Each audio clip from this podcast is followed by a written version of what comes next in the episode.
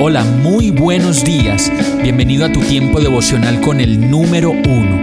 Qué alegría saludarte con la certeza de que Dios está obrando en tu vida su perfecta y buena voluntad, ya sea porque estás aprendiendo de un momento difícil o porque estás disfrutando de su amor a plenitud con paz y tranquilidad.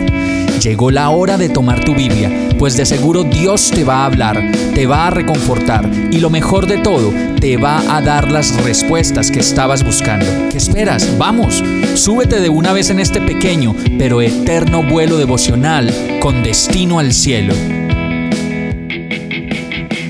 Y el mensaje de hoy se llama ecuación espiritual. Proverbios 19:21 dice, puedes hacer todos los planes que quieras, pero el propósito del Señor prevalecerá.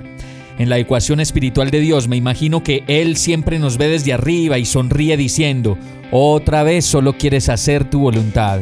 Otra vez estás creyendo que haciéndolo a tu manera vas a encontrar la salida.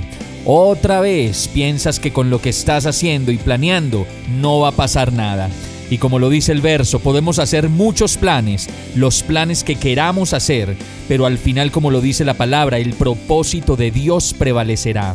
En la ecuación de Dios, uno más uno no son dos, puede ser un millón.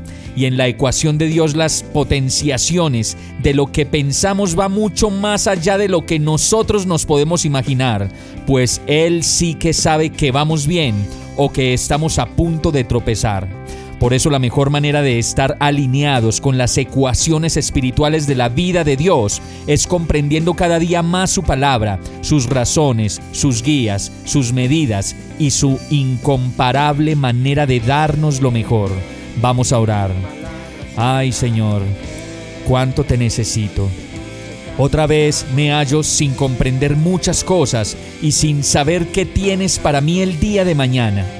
Solo te pido que me enseñes a escucharte, a verte y a reconocerte en cada momento de mi vida, para no equivocarme, ni mucho menos fallar en el cálculo de la ecuación espiritual que has preparado para mí desde la eternidad. Son tus matemáticas, Señor, no las mías, y por eso oro a ti agradecido y confiado, en el nombre de Jesús. Amén. Hemos llegado al final de este tiempo con el número uno no te detengas, sigue meditando durante todo tu día en Dios, descansa en Él, suelta los remos y déjate llevar por el viento suave y apacible de su Santo Espíritu. Solo compártelo con quien lo necesite y ames. Hoy, de la mano de Dios, todo será un gran día.